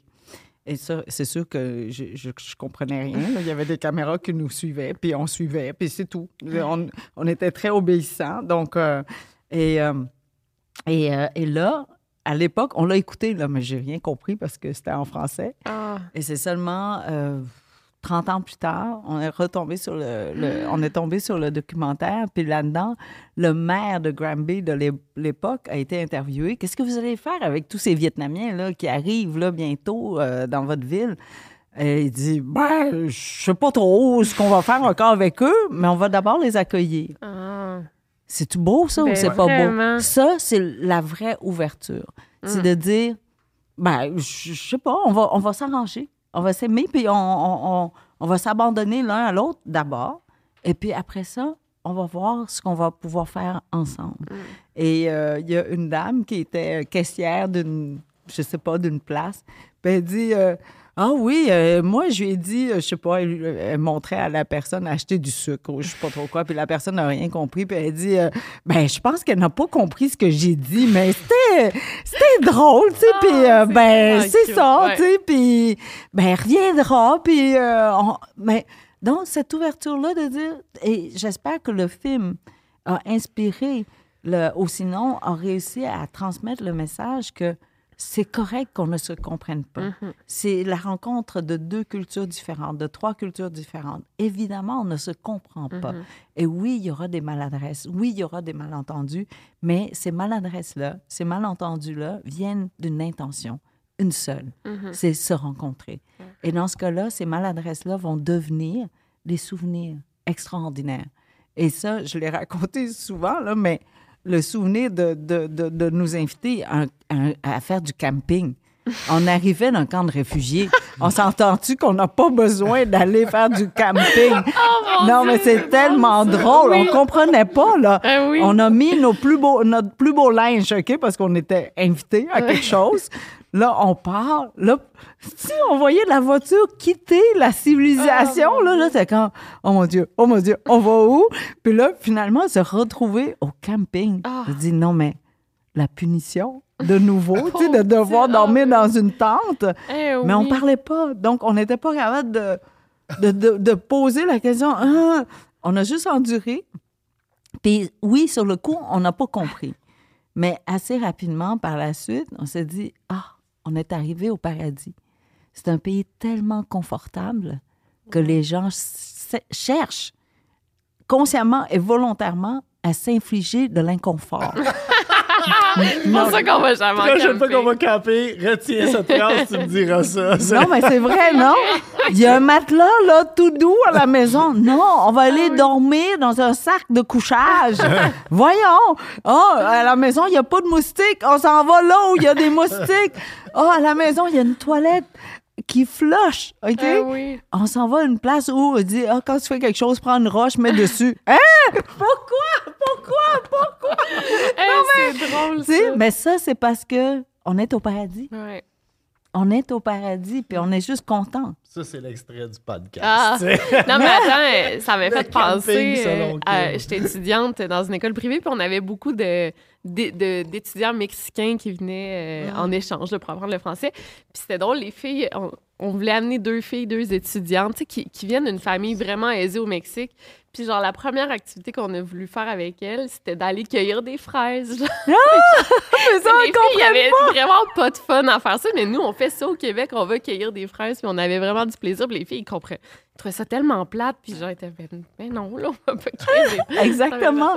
Nous, ben, quand on est arrivé, on est allé cueillir des fraises pour Ouais. travailler, pour de l'argent. Ben, c'est ça. Ben, puis euh, après l'école, c'est ça qu'on faisait. Ouais. Là, on voyait des Québécois qui, volontairement, voulaient aller cueillir leurs propres fraises. Ouais, ouais. On comprenait pas, là. On était comme, Ah. sérieux? Mais en même temps, c'est ça. Ça révèle l'autre côté. On, on réalise pas, tu sais, comme pendant la pandémie, il nous manquait la levure à cause de Ricardo. Oui, oui, oui. N'est-ce pas? Ouais. Ou de Bob le chef. Euh, euh, ou de Bob le chef. Tout le monde voulait faire du pain. Tout le monde s'est mis à faire du pain. Et là, c'était ça nos- dans nos nouvelles. Il manque de levure. OK? Et là, je me dis, oh mon Dieu, on est vraiment dans le meilleur, le plus meilleur pays au monde. Parce que les, les autres, on compte le nombre de morts, on- euh, euh, les gens sont bloqués, ils n'ont pas assez de nourriture, la distribution, ça sent. Nous, on se plaint seulement de la levure. On peut pas faire de pain. Oui. On peut en acheter encore du tout fait pour nous. Mais oui, On partout. On n'a jamais manqué de pain, là. Et là, je me dis, mais on est dans le meilleur pays au monde. C'est extraordinaire que... Et c'est pour ça que dans le film, la scène qui me touche tout le temps, c'est la, la, la voiture qui roule comme ça entre deux arbres, très symétriques, au milieu du, de, de- de la neige, avec les matelas sur le toit, Oui. avec, euh, on voit que la voiture est lourde, elle avance, puis là, elle évite un, un nid de poule. Et je me dis, oh, extraordinaire. Parce que la seule chose qui va nous donner une secousse ici au pays, c'est un nid de poule. Il n'y a plus Ah, rien. Il n'y a mm. rien d'autre. Mm. Il n'y a pas de mine, il n'y a pas de conflit, il n'y a pas de guerre, il n'y a rien. C'est juste un nid de poule. C'est tellement une bonne nouvelle. Puis, alors oui, plaignons-nous du nid de poule. Parce que c'est la seule chose. Euh, c'est oui. parce que c'est c'est ça. On est aussi extraordinaire que ça. Mm. On, on a un site dans ma ville de Longueuil où on peut indiquer où se trouvent les nids de poules. Come on! C'est comme... On est-tu Eh extraordinaire comme pays? Mm. Alors, oui, donc, oh, oh, pour revenir, je ne vous ai pas répondu vraiment pour le, le- le discours et tout ça, mais le discours est tellement important quand on a autant d'impact sur la façon qu'on se voit. Les, les- les- nos leaders sont notre miroir, sont nos miroirs. Alors, c'est très important de donner le vrai visage et de ne pas instrumentaliser pour faire peur. Parce qu'on a déjà peur naturellement. On n'a pas besoin de plus. Donc, pour moi, il y a une responsabilité de vraiment parler de ce qui se passe sur le terrain. Et sur le terrain, c'est qu'on s'aime. Sur le terrain, c'est qu'on se donne la main. Sur le terrain, c'est oui, on va nous emmener cueillir des fraises. tu sais. et, et ça, on n'en parle pas. Quand est-ce que tu vas être dans les nouvelles dire ben, j'ai emmené mes deux amies mexicaines euh, cueillir des fraises? C'est c'est des nouvelles plates. Ah oui. Puis, puis c'était quel... euh, Parce que ça a changé, ça. Parce... Moi, moi, moi, j'étais j'étais pas né euh, quand la, la- la vague d'immigration vietnamienne est, est arrivée. Mais moi, j'étais- je suis né en 76. Fait que dans les années 80, euh, il y a eu euh, une grosse euh, vague euh, africaine qui est venue euh, s'installer euh, au Québec. Puis, euh, puis moi, je me souviens de ça aux nouvelles, là, justement, des collectes de vêtements. Puis, puis même, euh, j'en parlais à Victoria après avoir vu euh, le film hier.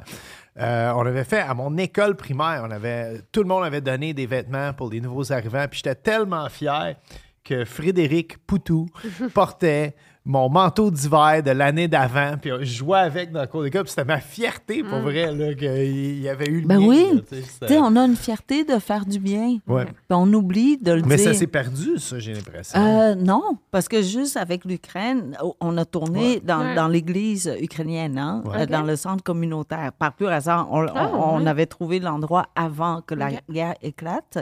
Et donc, on, a eu beaucoup de problèmes parce que dès que la, la guerre a commencé, les gens ont commencé à donner euh, beaucoup de vêtements, de, de l'argent même, cash. là.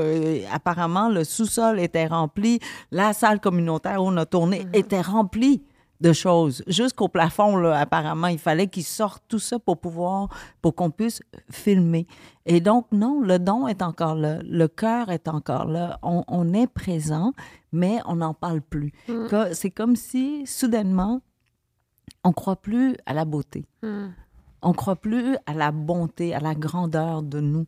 Et, et, et, j'arrête pas d'en parler parce que je me dis, il faut que je rappelle à tous qu'on est, qu'on est capable de cette grandeur. On est ça, en fait. On est grand. Et c'est seulement euh, quand il dit, non, non, sois pas grand, mais il faut que tu aies peur. là. Que là, on recule, puis on perd euh, ce- cette capacité. On doute de notre propre euh, bonté, de- qu'on est capable de, de faire du bien.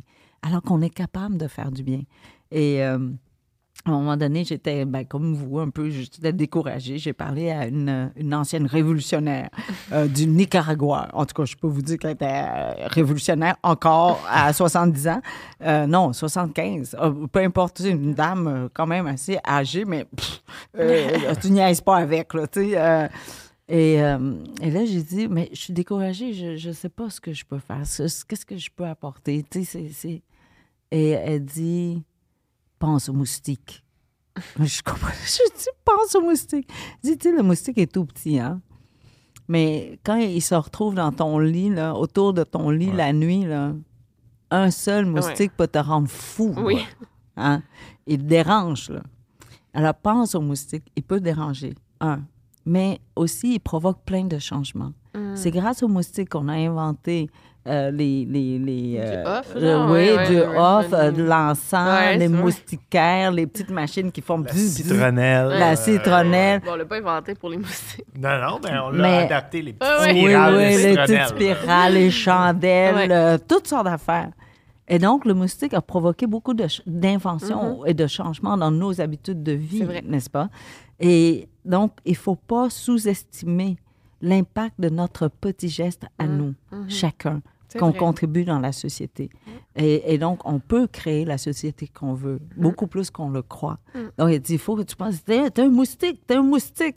Et, euh, et donc, euh, je crois que la société, peu importe ce que la politique nous, nous essaie, euh, essaie de nous faire entendre, nous faire comprendre dans le quotidien, je crois que c'est difficile aujourd'hui de cuisiner seulement typiquement québécois, manger Ouais. québécois Ah, 7 jours sur 7.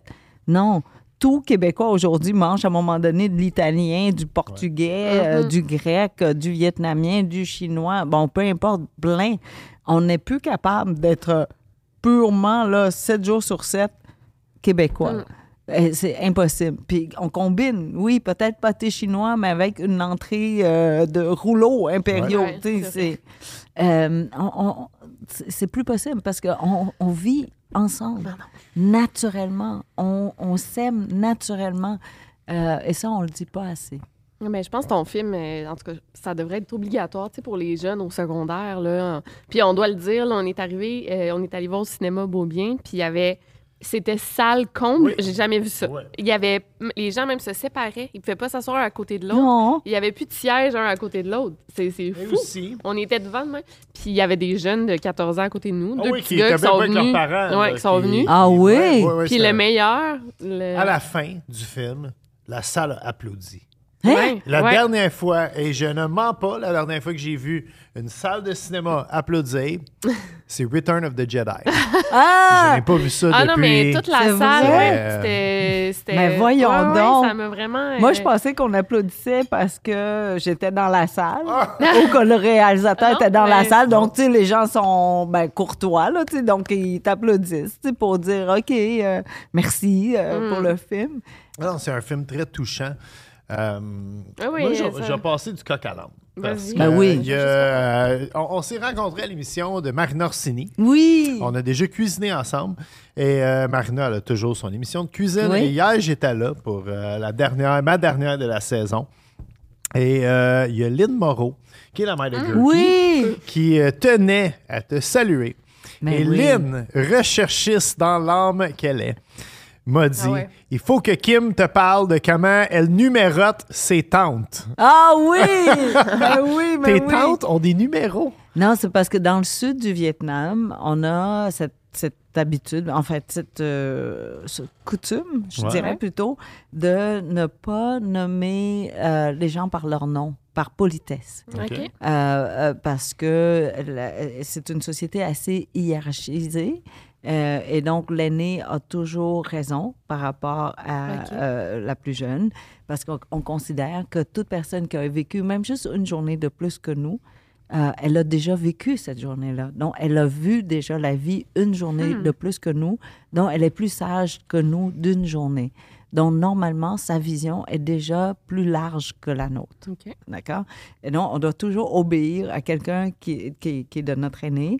Mais par contre, l'aîné a la responsabilité de toujours prendre soin de- de- d'une personne qui est plus jeune. Donc, dès qu'on rencontre quelqu'un, il faut déjà établir T'es-tu plus vieille que moi, plus jeune que moi, de combien? Euh, Est-ce que t'es plus vieille que mes parents? Hmm. Si t'es plus vieille que mes parents, ben dans ce cas-là, je dois te classer encore plus haut. Ah, wow. Tu vois? Donc, euh, il y, y il y a un système de, de respect euh, hiérarchique. Et donc, les numéros, c'est que le premier numéro, c'est pour les, le notable de la ville. Le, le maire, le juge, le- quelque chose comme ça. Le numéro 2, c'est le premier enfant. Numéro 3, le deuxième enfant. Donc, ça descend comme ça. C'est décalé d'un. Euh, donc, mes tantes, c'est tante. euh, ma mère, c'est euh, numéro 3 parce qu'elle a un frère qui est numéro 2, le premier enfant, n'est-ce pas? Et là, ça descend comme ça. Et, et donc, on établit tout de suite qui est qui dans, autour de la table. Euh, et ça fonctionne pour toute la société du sud du Vietnam. Et, euh, et le nom, le rapport au nom est très euh, différent. C'est que ici, quand on a un enfant, on va nommer l'enfant avec le nom de la personne qu'on aime, Ouais. N'est-ce pas? En hommage Ouais. de grand-maman, en hommage de- d'une amie, peu Mhm. importe. Nous, c'est le contraire, parce qu'on sait que d'avance, on va chicaner notre enfant, on va le disputer, on va lui dire plein de choses. Et donc, si elle a le nom d'une grand-mère, c'est comme si on chicanait notre grand-mère, n'est-ce pas? Donc, on manque de respect. Et non, il ne faut pas nommer le- euh, nos, enfants avec le nom de Ben nos, non, ok. nos, nos ancêtres. C'est fou, hein? Donc, c'est complètement ouais. Le l'inverse, oui. Oui, c'est donc, il y, a- il y a une possibilité de voir la vie différemment. Donc, le nom est très protégé en ce sens-là. Euh, donc, on n'appelle pas, euh, euh, par exemple, ici, tu sais, Madame Suzanne, disons, c'est la, la prof, ou Madame Marie-France. Non, jamais. C'est juste professeur, OK. OK. enseignante, parce que non, le nom est, est quelque chose de très intime. Euh, ouais, c'est très rare. En fait, il y a, il y a- il y a plein de cousins cousines dans ma, dans ma famille que je connais pas le nom. je connais juste le chiffre. Le numéro. Hey, wow, c'est fou quand même. Hein? Puis toi, quand on arrive au Québec, le monde est tellement familier. tu sais, Ils se parlent par leur prénom, se tutoient, même tu parles tu sais, de tu à ton prof, puis tu dis Ben son oui. nom. Toi, tu as trouvé ça comment ici? C'est très, euh, c'était un choc culturel Ouais, parce que, euh, tu vois, la première, euh, la première journée à l'école, ma prof, Marie-France, là, Ouais, elle venait on- vers nous, là, puis elle s'est penchée, là. Dans, dans le film, on, on la voit pas passer beaucoup de temps avec euh, la petite, là, mais dans la vraie vie, c'est qu'elle s'est penchée. Et ça, ça se fait pas du tout au Vietnam. La prof, elle détient la vérité universelle de un. OK, deux, elle est toujours loin de toi, au-dessus. Tu sais, il y a une estrade. Et là, pour qu'elle vienne, et, elle se plie les genoux pour être à la même hauteur que toi, ça arrive jamais. Hmm. Et, euh, et donc ça, c'est un premier choc. de oh, mon Dieu, co- comment, comment je reçois ça? Euh, et euh, quand je suis retournée au Vietnam après 30 ans au Québec, puis devenue complètement québécoise, j'ai oublié ces règles-là. Et j'étais avocate à l'époque. On est retourné avec un bureau d'avocats d'ici. Euh, et donc, on engage, euh, bon, une adjointe et tout. Donc, c'est moi qui lui disais, bon, euh, un peu la liste d'épicerie, là, ce qu'on devait faire. Et j'étais jamais capable d'avoir ses yeux. Parce que son regard Ah était tout le temps comme. Ah. Puis je ben voyons. Donc, je, je- tu sais, je me penchais, j'essayais d'aller chercher son regard. Puis, je dis, OK, j'ai besoin de comprendre, là. Je, je- Mm. je comprends. tu m'expliques. Elle dit, mais je n'ai pas le droit de te fixer. Ah, wow, OK. C'est impoli de, Mhm. de fixer quelqu'un qui est supposé d'être ta patronne. Là, je. Ah, oh, oh, oh, OK. J'avais Alors que oublié, depuis que je suis revenue, j'ai fixé tout le monde. ça, c'est drôle. Donc, euh, ouais, il y a, il y a, donc, le numéro. Ouais. Bon, là, je suis allée bien loin là, que, ton numéro. Mais c'est vraiment une question de, de respect et de politesse Hmm. ouais, qu'on a des numéros. Hmm, je savais pas. On en apprend. Ah, tu veux, ah, tu veux que je pose ma, ma Tu- tu- tu- question? ça, Mais là, c'est en même temps quelqu'un qui a vécu la guerre. Ben, justement, on va sûrement avoir Ah toute oui. une histoire. Parce que dans notre. euh, moi, comme je fais des. Je suis sur YouTube, je parle de des crimes réels. Mhm. Euh, fait qu'on a essayé de mixer bouffe et crime. Fait qu'on demande à nos invités s'ils ont déjà vécu un crime. Mais en même temps, t'étais. Euh, t'as vécu non, la non, guerre, c'est quand Euh, même. Comme, comme je t'ai dit, j'ai eu la chance d'être très protégée. Effectivement. Euh, mais les images, les Mm. images existent. Hmm. Euh, des gens qu'on connaît. Euh, des gens, comment je te dirais ça? Euh, ben, c'est ça. Mm. Euh, des gens qui te racontent l'histoire qu'ils ont vécue eux-mêmes. c'est sûr que. Ouf, euh, il y en a beaucoup. Il y en a là, beaucoup. ouais. Non, mais c'est pas. J'ai pas de traumatisme par Mhm. rapport à ça. Mais euh, crime et bouffe, en ce sens, dis-moi que- quel est l'angle que tu veux Ah que non, je non, te. le crime est à part de la bouffe. La bouffe, on l'a fait. On on fait. est rendu dans le Ouais, pareil. Non, parce qu'on peut tuer pour la nourriture. Ouais, ah, ben, oui, ben Parce oui, que. OK. Là, c'est l'histoire la plus horrible que. Ben, si je peux te raconter, ben OK? oui, Euh, c'est vraiment un. Ben, il existe ce documentaire. là. Ça s'appelle Bolinao 52. OK. Et au début, je pensais que c'était le nom d'un bateau. Mhm. Euh, ben, comme nous, c'était KG 0 quelque chose. Euh, et c'est seulement en, en regardant le documentaire que j'ai compris, en fait, 52, c'est le nombre de personnes survivantes euh, retrouvées sur cette petite île-là. Et euh, ils sont partis euh, peut-être, ben, je sais pas, une centaine ou quelque chose. Je, je me souviens plus des chiffres. là. Mais donc, ils étaient en mer pendant un certain temps. Les gens commençaient à mourir. Et il y a un bateau, il y a un grand vaisseau américain qui est passé, qui a laissé de la nourriture, mais ne les a pas sauvés. Et donc, beaucoup plus tard, euh, je sais pas, 20 ans plus tard, 30 ans plus tard, euh, le capitaine américain euh, de ce vaisseau américain a été traduit en justice euh, par manque de devoir de secourir en haute Ah, mer ben oui. parce qu'il y a un devoir de secourir. Et ils ont demandé aux survivants vietnamiens de venir témoigner de ce qui s'était passé. Tous les Vietnamiens ont refusé. Et parce qu'ils disaient, ben, en tout cas, ils n'avaient rien à dire. Euh, mais il y en a une qui a accepté d'y aller et elle a été critiquée par ses- son propre frère, par Ah. euh, les amis et tout ça. Parce qu'il dit, mais pourquoi tu veux retourner en arrière alors que tu es dans une maison, tu es confortable avec une voiture, tes enfants? Ben, en tout cas, ton fils euh, étudie, tout va bien. Euh, et elle a dit non, elle veut pas témoigner contre le capitaine. Ce qu'elle veut, c'est rendre hommage à une dame qui était assise à côté d'elle dans le bateau. Elle disait que probablement que cette dame-là a parlé à tous, mais avec la- les vagues et tout ça, les autres n'avaient pas entendu, peut-être, mais elle, elle a entendu que, que cette vieille dame-là disait Si je meurs avant vous, mangez-moi. Mm. Mangez-moi pour survivre et raconter l'histoire. Et, et effectivement, cette dame-là est morte. Euh, et elle a raconté l'histoire parce qu'elle disait qu'elle a survécu peut-être grâce à cette dame. Mhm. Elle ne voulait pas du tout euh, manger. Mhm. Euh, mais son frère a dit, tu as la responsabilité envers ton fils. Tu dois vivre. Tu dois survivre. Parce que tu dois encore ta vie à cet enfant-là. Tu peux pas te laisser aller. Et il l'a forcé. Ça l'a sauvé. Et selon elle, ça l'a sauvé. Et donc, elle veut juste rendre, juste, rendre hommage à cette femme-là. Et elle dit, c'est parce que sur ce, dans ce bateau-là, ben, il y avait deux frères dont les parents étaient déjà décédés. Et euh, ils avaient trois ans et cinq ans, appa- apparemment. Et un des deux, le plus jeune, je crois, avait très faim. Donc, il commençait à, à mordiller le frère. Et ça faisait très mal, en fait, au, au frère. Euh, et, et donc, ces, ces voix-là la hantent Mm. encore. Euh, et elle dit, ben, ils ont perdu les deux petits, là.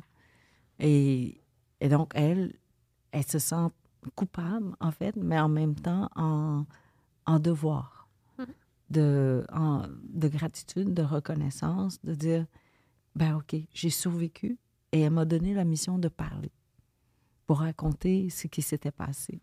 Et donc, elle s'est donnée, ouais, malgré et envers et contre tous, est allée témoigner pour dire voici ce qui était arrivé. C'est tout. Euh, et euh, et dans, dans ces moments extrêmes, c'est très facile pour nous, à l'extérieur, quand on regarde ça, on dit jamais je ferais ça, jamais Ouais. euh, j'irai jusque-là ou quoi que ce soit. Mais je crois qu'on on ne peut pas savoir tant et aussi longtemps qu'on n'est pas devant la situation. Et oui, tu sais, je, je vous ai parlé de lancer l'enfant par la fenêtre. Euh, quand on est à l'extérieur puis on voit juste un adulte lancer un enfant par la fenêtre, on va critiquer. On va dire, mon Dieu, quel genre de, de parents indignes euh, et tout ça. Mais quand on est à l'intérieur, là, on comprend, il y a un feu. Mhm. Il fallait le faire. Et il y a eu combien de parents vietnamiens qui ont mis des enfants tout petits, hein? Je vous parle de 7 ans, 8 ans, tout seuls sur un bateau. Mm. Mais c'était leur seule façon Ouais. de sauver son enfant. Mm. Et est-ce que l'enfant va vivre une vie terrible? Peut-être. Peut-être que non. Peut-être qu'il va même pas survivre. Mais à ce moment-là, c'est la seule option. Et donc, c'est très difficile pour moi, derrière chaque geste, il y a une complexité extraordinaire qu'on doit aller chercher pour comprendre ce qui, ce qui était arrivé. C'est très facile de juger tout de suite euh, qu'il y a du mal ou du bien, ou, ou le mal et le bien. Euh, mais dans la vraie vie, je crois qu'il n'y a rien qui est tout à fait bien ou tout à fait mal. Il y a- on ne peut pas. Mm. Il n'existe pas le bien absolu ni le mal absolu. Je suis d'accord. Et, euh, et donc, malheureusement, les crimes existent parce qu'il y a la nature humaine Mhm. Qu'on peut pas, on peut pas changer. Il y a une part tellement sombre de nous, mais ce qui est malheureux, c'est ça, on reconnaît pas cette part-là. Mhm. On croit qu'on est qu'on n'en a pas, qu'on est capable de, on dissimule cette part sombre-là de nous par toutes sortes de euh, de manières. hein. C'est comme si on s'habillait pour cacher euh, ouais, tous nos défauts et tout. Mais euh, je crois qu'on on a besoin de connaître ce côté de nous, ce côté sombre. Il faut absolument l'identifier et le savoir pour qu'on puisse l'éviter, pour qu'on puisse ne pas aller jusque-là. Quand on sait qu'on est jaloux, ben on est capable de... de- Tu sais, on se reconnaît, on dit, ce geste-là que je veux faire, là, est né d'une jalousie, ben on peut changer le- notre geste puis dire non, non, je ne veux pas être une personne jalouse, je veux faire autre chose, je vais faire autrement. Et se guérir avant même de, de, de, de, de partager ce côté sombre-là de nous avec d'autres et de- d'en faire des dégâts. Euh, et euh, oui, donc euh, j'irai pas plus loin parce que j'allais dire, tu tu euh, parfois il y a des discours où on dit, on, on prononce sans y croire, mais c'est parce qu'on dit, ah si on fait ça, on va gagner ceci ou on va gagner cela, alors qu'on n'y croit même pas. Mhm. Euh, et ça, au moins de- d'identifier que c'est c'est parce que c'est notre désir de gagner. Et Ouais. donc, ça, c'est une part sombre de nous, mais au moins de reconnaître ça. Mhm. Ouais, D'identifier les sentiments. qu'on l'identifier. déjà, Puis des fois, je pense que quand on l'identifie, on veut plus le faire. Mais on prétend, non, non, c'est pas parce que je veux gagner. Ça, c'est pour faire du bien à l'autre. C'est bon pour l'autre. Ou c'est bon pour l'un, mais peut-être pas pour toi, mais c'est bon pour l'autre. Alors, je le fais pour l'autre. Tu sais, c'est... Donc, c'est c'est ça. On se justifie ou sinon, on, on se cache beaucoup derrière euh, nos, nos, ouais, nos, bonnes- nos, nos intentions inventées Ouais. parfois, alors qu'on a un côté sombre. Ouais. On a tous ce côté sombre-là. Et l'avantage que j'ai eu, probablement, c'est quand on se retrouve dans un camp de réfugiés où tout le monde, on est tout nu, là. Puis tout nu dans tous les sens du terme. On n'a plus rien à perdre. Personne avait quelque chose à perdre.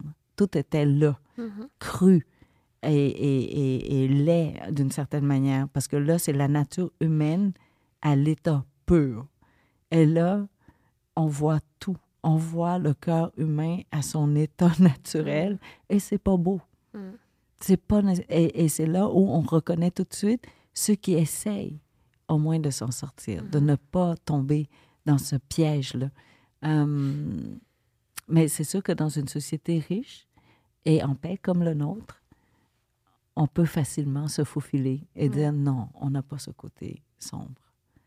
On n'a pas à se battre pour les, euh, voilà, Ouais, euh, ces, ces émotions négatives. Puis juste avant de terminer, est-ce que toi, euh, avec c'est peut-être personnel, mais est-ce que tu as dû est-ce que la thérapie t'a aidé à passer? Parce que moi, je crois beaucoup en ça, la thérapie. Puis je sais pas si ça fait partie de, de ta culture aussi de, de parler. Non, hein? Je pense que ça Euh, fait non, parce que tu, tu vois, dans un pays en guerre, tu n'as pas le privilège de retourner en arrière. Mm. La thérapie, c'est qu'on a le luxe Oui. de s'asseoir et regarder, faire le film à l'envers. C'est vrai. Puis dire, ah, d'où ça vient? Pourquoi je suis là, euh, ici? Euh, d'où est-ce que je suis partie? L'effet. Puis on, on, on analyse hein, tous les impacts de, de- de- du oui. parcours. Euh, donc, euh, je peux te dire que la faculté de psychologie n'existait pas Non, non, pendant la. Ouais, dans un pays en guerre, Non, n'est-ce pas? ça. Parce que euh, ben, la guerre est là, là. Vie, vie, vie, survie si tu peux. Euh, et une fois arrivé ici, c'était encore l'instinct de survie pendant très longtemps pour te rattraper du retard. Donc, encore là, tu te poses pas la question est-ce que tu aimes ce travail-là ou pas? Est-ce que je suis heureuse là où je suis? Ben non. Tu es content d'avoir un travail. Euh, tu veux juste te stabiliser. Donc, oublie ça. Tu ne te poses pas ce genre de questions. Puis, mon Dieu, encore juste aujourd'hui, là, euh, mon chum qui, ben, qui est québécois depuis tellement de générations, là, de Ouais. souches, je dirais, dit Oui, mais c'est quoi tes émotions là-dedans? Puis je dis Quelle émotion? Mais ouais, hein? Hein? Je comprends pas. Comme la tournée est assez. Ah, tu dois être fatigué. Je dis Ben, je me pose pas ce genre de questions. On a un travail à faire. ça, On le fait. On est, euh, ben, tu dans un salon du livre. Tu es là, puis Oui, tu oui. fais ton travail. Tu te poses pas ce genre, oh, j'ai-tu mal aux pieds? Hey, non, on... Mais ça, je pense que c'est québécois de se poser beaucoup de questions, non, sur des... Non, mais ça, c'est la Ouais. bonne nouvelle aussi. Ouais. C'est qu'on a le droit de se poser Ouais. ce genre de questions. Mais après 44 ans, hein, je, je vais partir en vacances pour la première fois euh, en janvier, là, Ah oui? pour, pendant une semaine. Tu t'en vas où? Kamouraska. Wow! Ah, tu le mérites. Non, non, mais c'est parce que je, tu sais, je, je, je vole déjà beaucoup et tout ça Ouais. pour le travail. Alors, j'ai dit, là, tout ce que je veux, c'est. euh, euh, ouais, on a trouvé, mon Dieu, je crois que euh, c'est une des plus belles propriétés. Euh, dans ben, société, j'ai pas vu beaucoup, là, mais euh, la Villa Ward, euh. Ça appartient à des anciens euh, Ward. Non, non. antiquaires. non, antiquaires. Euh, non, je sais pas s'il y a un lien. Il y a peut-être non, un sûrement lien. pas, mais non. Ben, en tout cas, je, je, je vous le suggère parce que Ah, c'est ben, tellement beau. Donc, je m'en vais juste m'enfermer là. euh. Pendant que tu vas être là, il y a l'épicerie euh, Christian. Oui, oui, c'est Christian qui m'a dit d'aller là, en fait. Puis euh, il a raison, c'est vraiment des gens magnifiques. Puis en basse saison, on peut louer Mhm. toute la villa. Donc les enfants viendront s'ils veulent. Euh, S'ils veulent. Oui, s'ils veulent, mais on on n'insiste pas, on n'oblige pas, mais on sera content s'ils passent une journée ou deux euh, ou plus. Mon Dieu, c'est comme si je donnais une, une limite, là, mais ils viennent autant, aussi longtemps qu'ils veulent. Euh, non, une semaine de Ah, vacances. ben, Cool. Mais j'ai pas besoin de repos, là. Je m'en vais écrire. C'est tout. C'est tout. C'est- Ah, mais c'est- c'est ça, c'est ça, la vie, hein, nous aussi. On prend des vacances, mais on travaille tout le temps, pareil. mais oui, mais quand on aime notre travail, est-ce que c'est c'est ça. encore du travail? Non, c'est vrai. C'est vrai. le- ouais. euh, Ben, Ben, écoute, merci, ouais, je pense que, euh, ouais, on a- si, si je peux Ouais. finir, euh, du haut de tes, euh, de tes 4 pieds 11. Et trois quarts, et trois quarts, oubliez pas quasiment- pieds. Il manque une Ouais, petite ouais. affaire. Euh, écoute, c'est euh, quelle résilience. Ouais. Pour vrai, là, euh, après avoir vu le film, après jaser, puis, euh, puis wow, je suis, Ouais. euh, ému de, de- de tout ça. Mais je dois dire, c'est le Québec. Mm. Et c'est la, la, la plus grande preuve de qui nous sommes. Mm. Et j'espère que je suis le reflet de ce que notre société est, la société québécoise, euh, qui m'a pas seulement offert la liberté d'être, m'a enseigné comment être libre. Mm. Et euh, c'est dommage que. euh, c'est drôle parce que j'ai reçu tout ça de, de, de nous, de vous, de, de, la société, de la culture québécoise. Mais je crois que c'est pas parce qu'on est tellement dedans qu'on n'identifie pas puis on n'en profite pas Mhm. de cette liberté d'être Ouais. euh, qui est extraordinaire. Mhm. Et, euh, et quand on est dans cette liberté d'être, on peut permettre aux autres d'être libres également. Mhm. Et oui, donc euh, on, on, on s'auto-flagelle beaucoup pour des choses qu'on n'est pas. Mm. Et euh, c'est dommage, mais je vous dis, si, si, pour les gens qui m'aiment, pour les gens qui aiment la version québécoise que Kim Thuy est devenue, là, j'espère qu'on voit que c'est ça, la culture québécoise. On est beau de même. OK? Ben, moi, je trouve que ton film, c'est comme une lettre d'amour, on dirait quasiment au Québec. l'est. Là, ouais. ça, Ouais. ça paraît, c'est beau, puis euh, ça, on, on était touchés les Ouais. deux, puis il y a des bons acteurs, vous avez choisi des bons acteurs, puis c'est beau. c'est- Puis c'est vrai, c'est ça qu'on se dit, on est donc bien beau, genre, euh, ben, pas moi, Merci. mais non, le mais en Québec, tant que société, Ouais, c'est ça. on est beau de Ouais, même. J'ai trouvé. Et, et je j'arrête pas de le dire, mais c'est comme si on veut pas, on veut pas, on peut, on n'est pas capable de se reconnaître qu'on est Mm. beau, alors qu'on est beau, qu'on est fort, qu'on est unique. Euh, on est tellement unique là, du haut de notre 8 millions plus. là. on est tout petit, là, c'est une goutte d'eau dans l'océan là, quand on regarde la Ouais. population entière dans le monde. Mais on est partout, on est partout. On, est- on- il y a des, des, des, des facultés de, de lettres québécoises, de littérature québécoise en Inde, à- à- au Japon, en Roumanie, euh, partout où je vais, les gens connaissent la culture québécoise. Ouais. J'ai jamais besoin d'expliquer où est le Québec. Mm, c'est extraordinaire parce qu'on est unique. Mm. Tellement, cette unicité-là fait en sorte qu'on voyage partout dans le monde. Aux États-Unis, et on pense là, que le Québec n'est pas. Non, on, on- on a des études québécoises, des journées d'études québécoises au complet où on parle que de nous pendant une journée par des professeurs Eh émérites de tout ça.